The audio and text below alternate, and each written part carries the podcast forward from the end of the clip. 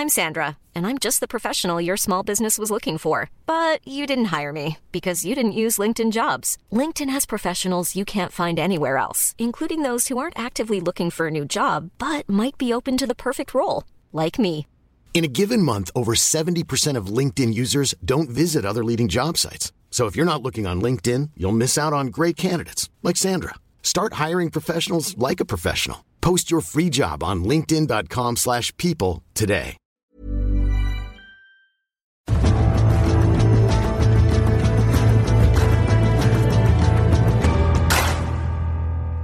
Hallo und herzlich willkommen zu einer neuen Folge von Extra Time, dem Eurosport Podcast. Heute wieder mit einem Rückblick auf die Olympischen Spiele 2018 in Pyeongchang. Und mit wem könnte man da besser zurückschauen als mit den deutschen Biathleten, die wirklich eine sehr erfolgreiche Zeit in Südkorea hatten. Deshalb haben wir Arndt Pfeiffer und Simon Schemp mit Sigi Heinrich und Wolfgang Nadwornik zusammengeschaltet. Herausgekommen ist ein sehr tolles Gespräch über Nervosität, Teamgefühl und die außergewöhnlichen Bedingungen in Pyeongchang. Das gibt es in wenigen Sekunden. Mir bleibt vorher nur noch der Hinweis darauf, dass es hier in unserem Podcast-Feed noch viele weitere Olympiasieger, Weltmeister, ja einfach Ausnahmesportler quer durch alle Sportarten zum Anhören gibt. Hört da also gerne auch rein, lasst eine Bewertung da oder folgt diesem Podcast einfach. Und damit ab in den Talk mit Simon Schemp, Arndt Pfeiffer, Siggi und Wolfgang. Viel Spaß!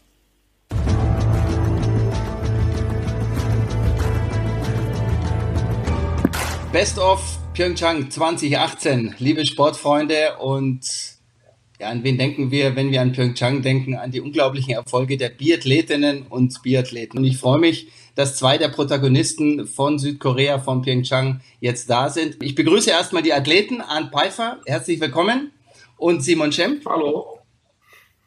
Hallo. Hallo. Und Digi Heinrich wehrt sich gegen den Begriff Legende, weil er immer sagt, Legenden sind schon tot und deshalb nennen wir ihn einfach äh, Mr. Biathlon oder Biathlon-Experte. Sigi, zugeschaltet aus Südtirol. Herzlich willkommen. Gerne.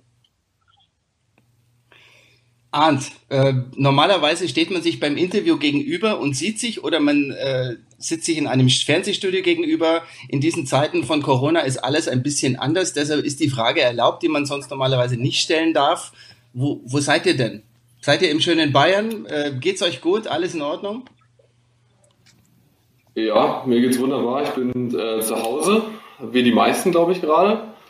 Und ähm, ich glaube, für uns Wintersportler ist es ja noch äh, verdammt glimpflich abgelaufen. Das heißt, die Saison war fast vorüber und äh, jetzt können wir die Zeit zu Hause genießen und ähm, sind nicht ganz so stark von den Einschränkungen betroffen, weil wir sowieso gerade eine Phase haben nach der Saison, wo, es, wo wir es ein bisschen ruhiger angehen lassen können. Natürlich mache ich regelmäßig Sport und das darf man ja zum Glück auch noch, aber eher natürlich alleine im Wald ein Läufchen. Ich war heute auf dem Rennrad schon unterwegs.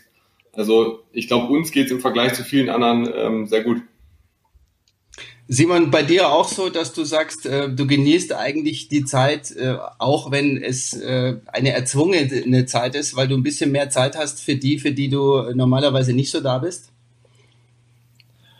Ähm, ja, also ich finde es eigentlich auch keine Rieseneinschränkung momentan. Ähm, wie gesagt, wie der Arndt schon erzählt hat, wir können Sport machen, wir können uns da draußen bewegen. Wir haben jetzt auch einen Garten und äh, über den Winter fallen doch ja auch sehr viele Dinge dann an, die man ähm, ja dann auch früher zu tun hat, wenn man einfach Zeit hat und äh, die nutzen wir einfach momentan und uns fällt die Decke noch nicht auf den Kopf. Sigi, äh, bei dir ist es ein bisschen anders. Äh, du lebst nämlich nicht äh, in Deutschland, sondern du lebst in Südtirol. Äh, ganz kurz deine Einschätzung zur aktuellen Situation. Ja, ist äh, nicht dramatisch, aber schon sehr, sehr schwierig. Vor allem hier in äh, ganz Italien, selbstverständlich äh, und wir müssen uns in der Situation anpassen. Ich darf nicht aus dem Haus gehen. Ich bin, wie man sieht, auch zu oft auf dem Balkon und lese da viele, viele Bücher. Ach. Und deshalb diese äh, etwas rote, hoffentlich später mal braune Farbe. Aber ich beneide die, äh, die Jungs schon, die da ein bisschen wenigstens Sport treiben können draußen. Ich kann auch nicht wandern gehen. Das ist schon nicht einfach hier. Jetzt hat's euch, äh, äh, Arndt, euch Wintersportler noch ein bisschen besser erwischt als die Sommersportler, die jetzt ihre Olympischen Spiele gehabt hätten äh, in Tokio. Äh, ist alles abgesagt worden, alle Fußballer, alles steht irgendwie still. Ähm, hat das euren Plan jetzt wahnsinnig durcheinander geworfen? Was würdet ihr jetzt gerade aktuell machen, so Anfang, Mitte April? Ja, ich glaube, die größte Einschränkung für uns ist tatsächlich, dass wir nicht irgendwo in Urlaub hinfahren können. Und das ist ja wirklich vernachlässigbar im Vergleich zu anderen. Ähm, Im April ist für mich eigentlich eh immer ähm, ein bisschen Erhaltungstraining angesagt und das mache ich auch häufig allein und ein bisschen Mountainbiken, Radfahren, Laufen ähm, und ansonsten natürlich eher auch mal Freunde besuchen. Das fällt halt natürlich jetzt ähm, flach, ähm, sich mit anderen zu treffen. Man ist halt daheim, aber ähm, ich fühle schon sehr mit den Sommersportlern, für die ist jetzt alles auf den Kopf gestellt. Und wir haben ja die Hoffnung, dass es bei uns dann irgendwann wieder normal weitergehen kann. Die ersten Trainingslager haben wir im Juni. Da könnte es halt sein, dass wir nicht unseren Radlehrgang in Frankreich machen können. Dann machen wir halt woanders oder in Deutschland oder bleiben in Deutschland. Das ist ja auch okay. Also das ähm, sind alles keine riesen Einschränkungen, aber für die Sommersportler ist es natürlich eine Katastrophe gerade. Simon, wie siehst du das? Hast du auch Kontakt zu, zu einigen Spitzenathleten, die im Sommer normalerweise ihre Brötchen verdienen oder im Sport nachgehen? Ähm, eher weniger jetzt persönlichen Kontakt, aber ähm, ich kann schon mit denen auch mitfühlen. Wir sind einfach mit einem blauen Auge davon kommen. Bisher, ähm, wenn sich die Lage jetzt im Laufe des Jahres dann hoffentlich dann auch irgendwann verbessert. Aber ähm, ja, bei den Sommersportlern, da fällt womöglich vielleicht sogar so eine komplette Saison dann, äh, dann aus. Und äh, das ist natürlich schon ähm, nicht einfach ja, so hinnehmbar und, äh, und für viele vielleicht, oder ja, für viele denke ich schon eine schwierige Situation. Du hast das ganze Jahr trainiert und dann kannst du eigentlich nicht zeigen, ähm, was du dir ähm, ja, antrainiert hast. Und äh, ja, es ist für viele oder für jeden eigentlich eine neue Situation, aber für die Sommersportler, die, ne, für die, oder die trifft es natürlich extrem hart.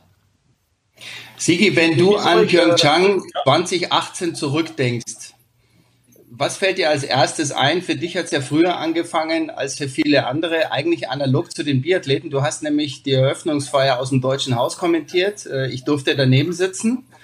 Ähm, welche Emotionen äh, hast du noch so zwei Jahre danach bei deinen, ich weiß gar nicht, die wievielten Olympischen Spiele das waren? Ah, ich weiß nicht, ich glaube 13 oder 14 Mal schon Eröffnungsfeiern, Schlussfeiern. Äh, die erste Aktion war, als ich meine Papiere ausgebreitet habe im Deutschen Haus auf diesem Podest, hat er mir gesagt, nein, da darfst du auf keinen Fall deine Unterlagen hinlegen, äh, denn die Olympischen Ringe dürfen nicht verdeckt werden. Da sage ich, ich kann ja nicht alles im Kopf haben. Äh, aber es gab da kein Pardon. Ich habe die Papiere unter den Tisch geschoben und habe mich dann von ähm, den Ereignissen leiten lassen, sozusagen. Und äh, das war dann eine ganz ordentliche Eröffnungsfeier. Und äh, ja, und viel Zeit hatten wir ja nicht. Wir ging es da mit dem Arndt und dem Simon, diese Olympischen Spiele so in seiner Gesamtheit zu genießen. Das ist einfach schwierig, auch für uns äh, Journalisten und für Kommentatoren. Und ich glaube, das ist auch sogar für, den, für die Athleten in Pyeongchang sehr schwierig gewesen, aufgrund dieses sehr engen Zeitplans. Wenn du zurückdenkst, jetzt mit dem Abstand von etwas mehr als zwei Jahren, äh, was löst Pyeongchang in dir aus, dieses, äh, dieser Städtename? Ja, schon eine Menge es liegt vor allem daran, weil es für mich hat sich so ein bisschen der Kreis geschlossen. Es war meine erste WM dort. Also wir Biathleten haben schon mal einen Höhepunkt dort gehabt, die WM so 9. Da war ich zum ersten Mal dort. Also ich kannte die, das alles schon so ein bisschen, natürlich auch vom vorolympischen Weltcup. Und für uns war es eigentlich verhältnismäßig entspannt, denn normalerweise ist immer der Männersprint bei den bisherigen Olympischen Spielen, die Spiele, die ich mitgemacht habe, direkt nach der Eröffnungsfeier gewesen. Deshalb habe ich noch nie eine Eröffnungsfeier erlebt. Und diesmal konnte ich zur Eröffnungsfeier und zwei Tage später war der Sprint und ähm, ja, da hat für mich an dem Tag alles gepasst. Ich war schon häufiger eigentlich im Sprint gut und das ist eigentlich eher so mein Lieblingsrennen gewesen und habe es bei den bisherigen Olympischen Spielen im Sprint jeweils nicht hinbekommen, einen guten Sprint abzuliefern. Also in Vancouver nicht und in Sochi nicht und diesmal war es irgendwie so, dass ich gesagt habe, es ist mir jetzt völlig egal, was, was Medaillen oder ähnliches angeht. Ich möchte einfach mal ein gutes Rennen für mich machen. Also ich möchte am Skistand zeigen, möchte am, auf der Loipe eine gute Leistung zeigen und für mich ein gutes Rennen machen, damit ich irgendwie einen versöhnlichen Abschluss mit diesem Sprint zu Olympia habe. Und dass es am Ende an dem Tag ähm, für ganz vorne gereicht hat, damit hätte ich nie gerechnet, aber für mich hat sich da so ein bisschen schon auch ein Traum erfüllt. Und ja, ich habe auch da so ein bisschen gelernt, wenn man nicht unbedingt immer an Medaillen denkt, sondern eher ähm, an, die eigenen, an die eigene Leistung und versucht, sein Bestmögliches zu geben, kann trotzdem was Tolles bei rauskommen. Also man muss nicht immer ja, an, an, das, an, an den Sieg denken, nur um, um zu gewinnen, sondern man kann eher auch mal daran denken, einfach an seiner Leistung zu feilen und das kann dann trotzdem an einem bestimmten Tag auch mal reichen. Arndt, jetzt hattest du ja äh, eine relativ frühe Startnummer, die 22. Hinter ihr kamen dann noch der spätere Silbermedaillengewinner mit der Startnummer 36, dann mit der 42 Windisch, dann kam noch Johannes Tines Bö hinter dir, dann kam noch Martin Fakat hinter dir. War denn die Zeit nach dem Zieleinlauf, war die sehr nervenaufreibend? Ähm, es ging erstmal, denn man, man kommt ins Ziel und ich wusste, ich habe heute ein gutes Rennen gemacht und als ich über die Ziellinie gefahren bin, habe ich gedacht, das ist heute ein guter Sprint gewesen und vom Gefühl her würde ich jetzt mal sagen, so irgendwas zwischen Platz 5 und 7 habe ich so erwartet. Habe ich gedacht, okay, das war heute ein guter Sprint, vielleicht eine gute Ausgangsposition für einen Verfolg.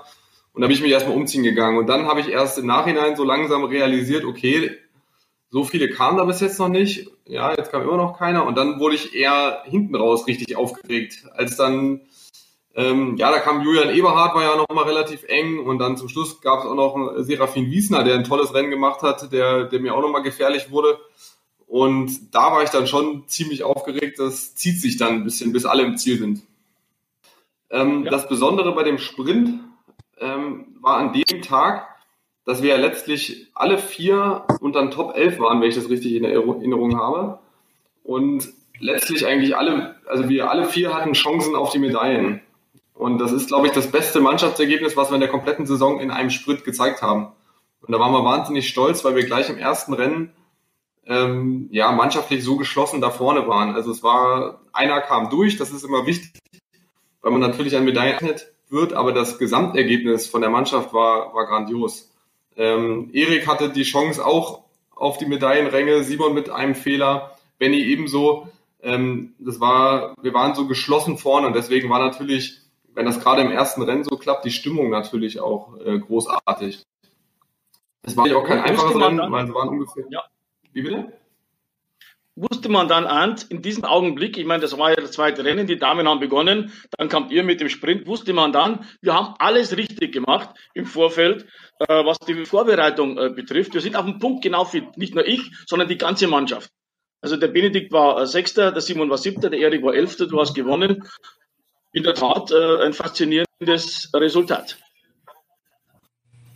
Ja, es gibt erstmal richtig Selbstvertrauen. Man weiß, ähm, die Form stimmt, man weiß, dass natürlich auch das Material passt. Denn wenn man an einem bestimmten Ort ähm, Schwierigkeiten mit dem Material hat, dann ist es häufig so, dass man das über die Dauer eines Höhepunkts auch nicht komplett ändern kann. Also wenn man einmal ein Setup hat, das nicht funktioniert, dann wird es schwierig und wenn man gleich stellt, okay, unser Material funktioniert hier, unsere Form passt, dann weiß man, okay, weiterhin was möglich. Und deswegen ähm, war man natürlich ja eigentlich schon euphorisiert nach, nach dem Sprint, dass es so gut geklappt hat zumal die Bedingungen nicht leicht waren. Ähm, es war ungefähr minus 14 bis Grad, windig, also es waren knüppelharte Bedingungen. Arndt, erstes Rennen, gleich die Goldmedaille. Wie schwierig oder einfach ist es danach weiterzumachen? Arndt Pfeiffer ist plötzlich Olympiasieger.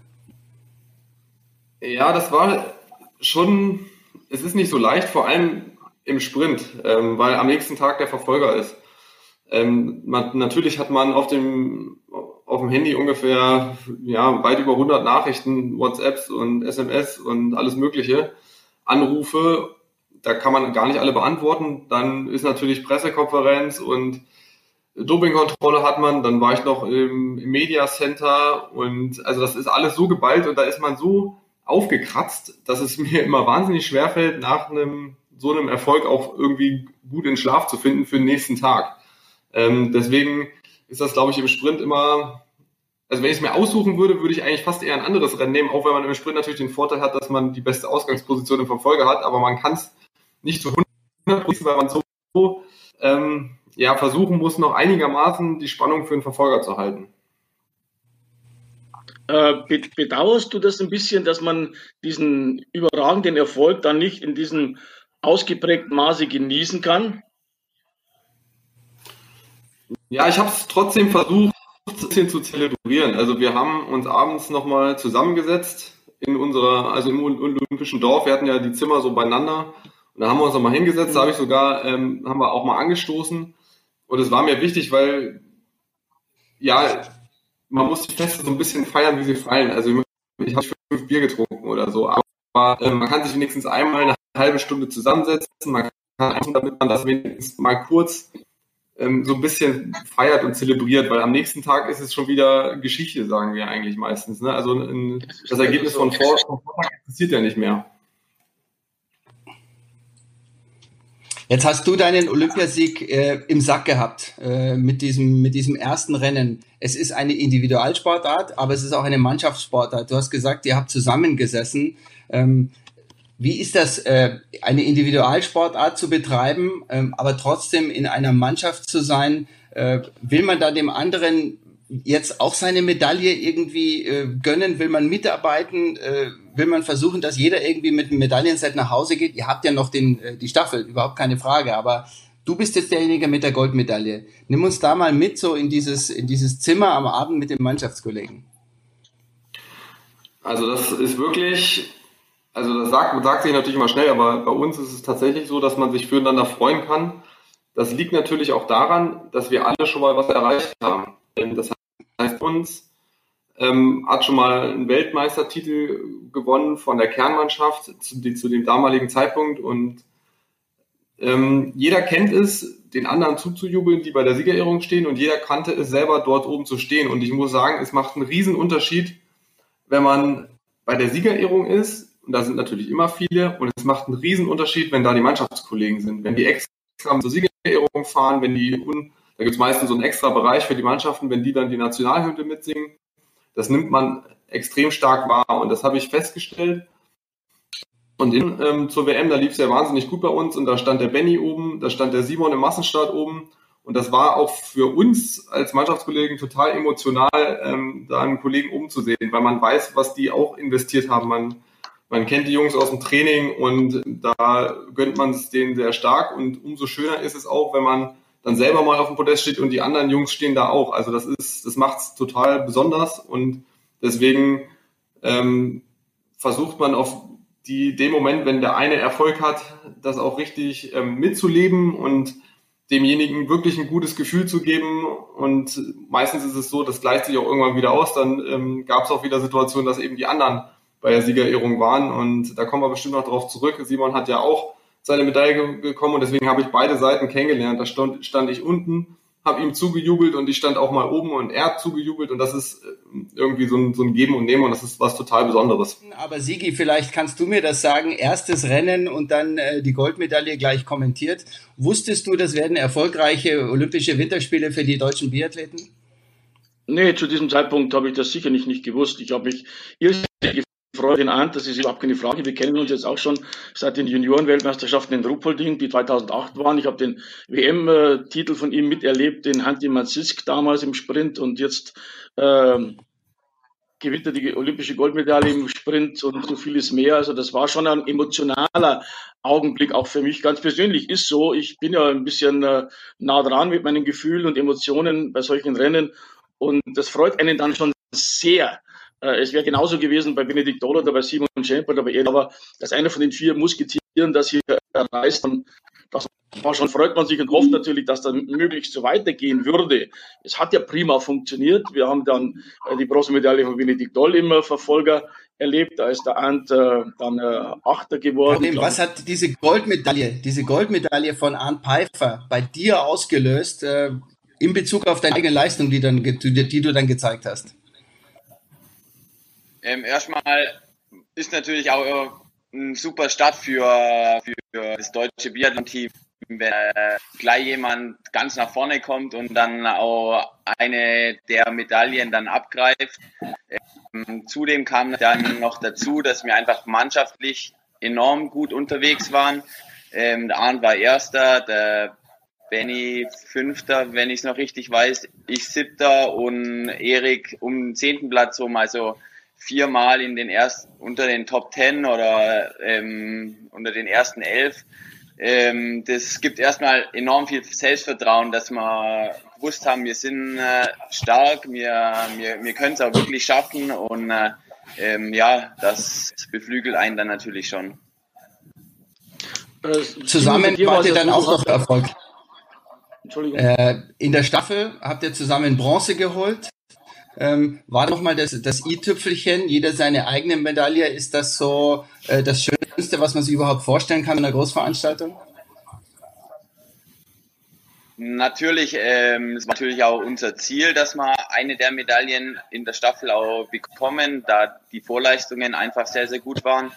Und ja, aber der Tag war auch wahnsinnig turbulent, weil es doch auch viele Windwettkämpfe dort drüben ähm, gegeben hat und äh, gerade auch in der Staffel ähm, war wieder sehr, sehr starker Wind und äh, das macht es natürlich dann auch ja, sehr turbulent und äh, und äh, es gibt auch dann relativ viele Positionswechsel, beziehungsweise man kann auch relativ, wenn man einfach mal schlechte zwei Minuten am Skistand erwischt, dann äh, ganz schön schnell nach hinten katapultiert werden. Und äh, wir sind da mit einem blauen Auge da auch davon gekommen. Und äh, dann hat's Gott sei Dank zum, äh, zur Bronzenen auch noch gereicht. Und äh, die Freude natürlich im ganzen Team war dann äh, schon sehr groß. Wie habt ihr, ja, Stigi, äh, als erster der Kommentator, ja. diese, diese Spiele 2018, wie würdest du die einordnen? Ich habe vorhin gesagt, du hast äh, 13, hast du glaube ich selber gesagt, erlebt, 13 Olympische Spiele, gab ja viel Kritik an Pyeongchang, aber so im Nachhinein gesehen, äh, wo würdest du die emotional, leidenschaftlich einordnen, diese Spiele in Südkorea? Ja, da ich mich ja hauptsächlich auf Biathlon und auf die Öffnungsschlag konzentrieren konnte, äh, hatte ich die Gelegenheit, dass ich einmal ein bisschen rausgekommen bin, runtergefahren bin zum, äh, zum Meer und äh, mir die, die Eislaufwettbewerbe anschauen konnte. Äh, es waren, ich finde, es waren bessere Spiele, als sie dargestellt wurden. Es waren Spiele der kurzen Wege, der sehr kurzen Wege, so habe ich es auf jeden Fall empfunden und ich glaube, dass es dann ergeben ganz, dass man nicht 40, 50, 60 Kilometer durch die Prärie fahren musste, um zu den Wettkampfstätten zu kommen. Man hat ja alles sehr eng, sehr eng zusammen. Natürlich fehlte diese Wintersport-Euphorie in, in Pyeongchang, aber woher sollte sie denn auch kommen? Das ist kein klassischer Wintersportort und deshalb musste man halt mit den Bedingungen leben, aber mittlerweile haben wir gelernt, kann man auch vor leeren Stadien äh, tolle Biathlonrennen absolvieren. Also von daher gesehen wurde Pyeongchang aus meiner Erfahrung heraus schlechter letzt dargestellt, als es war. Arndt, äh, ihr habt auch Olympische Spiele erlebt äh, mittlerweile. Ich äh, gehe mal davon aus, dass ihr Peking gilt für euch beide so noch mit, mit einem Auge oder mit eineinhalb Augen äh, auf alle Fälle noch auf dem Schirm habt. Wie war das für euch Pyeongchang im Vergleich zu dem, was ihr bislang, bislang erlebt habt bei Olympia? Ja, also ich habe tatsächlich auch, ähnlich wie es eben angesprochen hat, als Spiele der kurzen Wege empfunden. Ähm, das ist man darf das nicht unterschätzen, weil bis es dann mal losgeht, ähm, hatte wir Trainingstage und man konnte tatsächlich vom Olympischen Dorf zu Fuß zum Stadion laufen bei uns. Ähm, mit den Bussen, das war immer so ein bisschen so ein Drama, ähm, bis die dann mal losfuhren und die fuhren nicht und Sicherheitskontrollen. Und zu Fuß konnte man einfach durch eine kleine Schleuse Hintereingang raus und zum Stadion laufen. Hat man zehn Minuten gebraucht, das war wunderbar in Vancouver zum Vergleich. Ähm, da hatte man natürlich auch wahnsinnig Angst vor Terroranschlägen und ähm, da musste man immer durch, wie, wie beim Flughafen, durch eine Sicherheitskontrolle, da wurde mit Spiegeln unter den äh, Bus geschaut und das hat immer ewig gedauert. Also da ist man schon mal eine Dreiviertelstunde bis zum Stadion gefahren, Dreiviertelstunde zurück für eine Trainingseinheit. Das geht einem irgendwann wirklich auf den Keks und deswegen ähm, war es in Pyeongchang natürlich super, dass alles so kompakt war. Man konnte einfach auch mal rüberlaufen zum ähm, Langlaufstadion, konnte dort eine Runde drehen ähm, das war extrem angenehm. Simon, äh, er hat mir die Frage nach Peking nicht beantwortet, aber ich denke mal, ich denke mal, ich habe rausgehört, äh, dass er den Medaillensatz zumindest in der Staffel komplettieren will in Peking mit dir zusammen. Äh, habt ihr das ganz fest auf dem Zettel? Ja, also ich, ich definitiv. Ähm, Peking ist nochmal ein äh, Fernziel und ein großes Ziel. Und ja, wenn wir es da beide hinschaffen würden, ich glaube, da wird sich auch irgendwie so ein, so ein, so ein, so ein Kreis schließen, weil wir ähm, jetzt viele Jahre auch gemeinsam unterwegs waren und, äh, und auch die, ja, relativ viel auch zusammen dann, äh, dann erreicht haben. Und äh, wenn wir es da, glaube ich, beide nochmal hinschaffen würden und dann hoffentlich auch zusammen zu einem Staffeleinsatz kommen würden, ähm, wäre, glaube ich, nochmal schon ein schöner Abschluss. Vielleicht geht es dann noch weiter, aber das wird man dann sehen. Auf jeden Fall. Peking ist doch nochmal äh, dazu, persönlich auf jeden Fall ein Ziel. Ja, dazu hätte ich noch eine ganz kurze Anmerkung. Ich warne euch, Jungs, wie ihr seid nicht in Peking dabei. Äh, da werde ich bös persönlich enttäuscht sein. Also ich rechne stark mit euch beiden. Ich werde den Weg dorthin ja auch finden. Und wir werden uns ja auch in den nächsten äh, Jahren noch sehen. Und vielleicht kommt ja noch eine Goldmedaille hinzu, unerwartet. Die Goldmedaille aus Sochi könnte ja aus Silber noch Gold werden, weiß man nicht. Aber das ist eine geschenkte Goldmedaille, das ist ein anderes Thema, nehme ich mal ganz stark an. Also, wie gesagt, erste Warnung von mir, Peking steht auf dem Plan. Ne? Erzählt ja mal, wie es beim Fernsehen ist, Jungs. Da nominiert man sich äh, für Olympische Spiele. Ähm, ich muss euch noch ein bisschen widersprechen, weil ihr gesagt habt, das war Olympia, das Spiele. Also ich bei den Alpinen eine Stunde in die eine Richtung zu den, äh, äh, zu den schnellen Disziplinen, eine Stunde in die andere. Also ihr hattet es schon sehr gut in Pyeongchang, aber ich gehe mal davon aus, dass wir uns das nächste Mal, wenn wir uns sehen, ohne technische Probleme sehen, dann auch wieder im Winter und im Schnee. Ich finde es toll, dass ihr euch Zeit genommen habt. Ist halt so äh, während Corona. Ähm, ich wünsche euch viel Spaß mit den Bildern aus Pyeongchang. Nochmal eure Rennen zum Genießen. Ich glaube, so richtig live äh, oder real life habt ihr die auch noch nicht gesehen. Wir werden sie dich, äh, dich genießen als Kommentator, werden uns das alles nochmal anschauen. Danke für den Blick in eure Wohnzimmer. Viel Spaß beim Trainieren, bleibt gesund und ich hoffe, Sie zu Hause hatten auch viel Spaß. Danke fürs Zuschauen. Danke, ciao. Danke, ciao.